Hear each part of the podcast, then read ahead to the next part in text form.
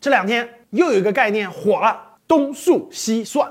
这两天市场上啊，围绕东数西算这个概念啊，哇，连续几天啊，很多公司涨停，对吧？非常火。所以呢，这个市场这个热度就起来了，很多人都在讨论什么是东数西算呀？东数西算是不是这个下一个南水北调啊？国家投了很多钱，对不对？然后呢，这个领域当中多少公司要赚大钱呀？等等。其实我的观点非常清晰，和元宇宙一样，这就是一个概念。啊，资本市场最喜欢的就是炒概念。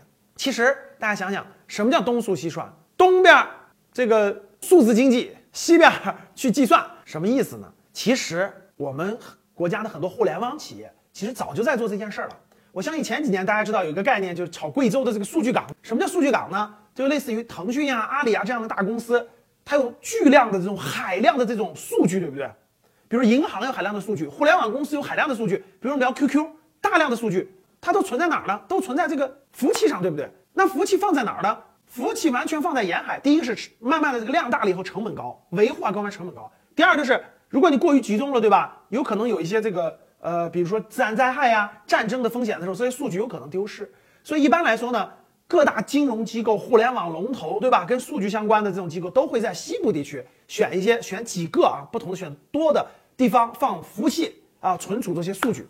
其实这些事情呢，包括美国的亚马逊啊，我们国家这些腾讯、阿里早就在做啊，不是说刚开始做的，其实一直在做。只是呢，呃，为了拉动经济的增长，哎，我们国家这个提出来这个东数西算这个概念，就加大这个力度啊，建更多的这种啊数据服务的中心啊，让东部这个数字经济啊有大量这种运算的中心放在西部去承接。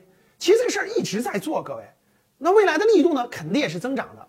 但绝不是大家去现在炒作这些公司，八竿子打不着啊！很多这个公司只要沾点什么数据啊，沾点什么网络呀，沾点什么跟跟这个计算相关的呀，就是这个就能赚到一桶金一样，就跟元宇宙一样，炒概念，是资金疯狂去炒。其实过不了多久，你可以看到一地鸡毛。所以各位普通投资人不要去乱追这些热点，不要去这个跟风炒作这些，最后的结果一样会亏钱。一定要基。公司的价值面、基本面是否真正已经赚钱了，有赚确定性赚钱的趋趋势，然后再去选择。当然了，还是那句话，普通人更适合长期定投指数基金，不要盲目去追热点、追板块。你听懂了吗？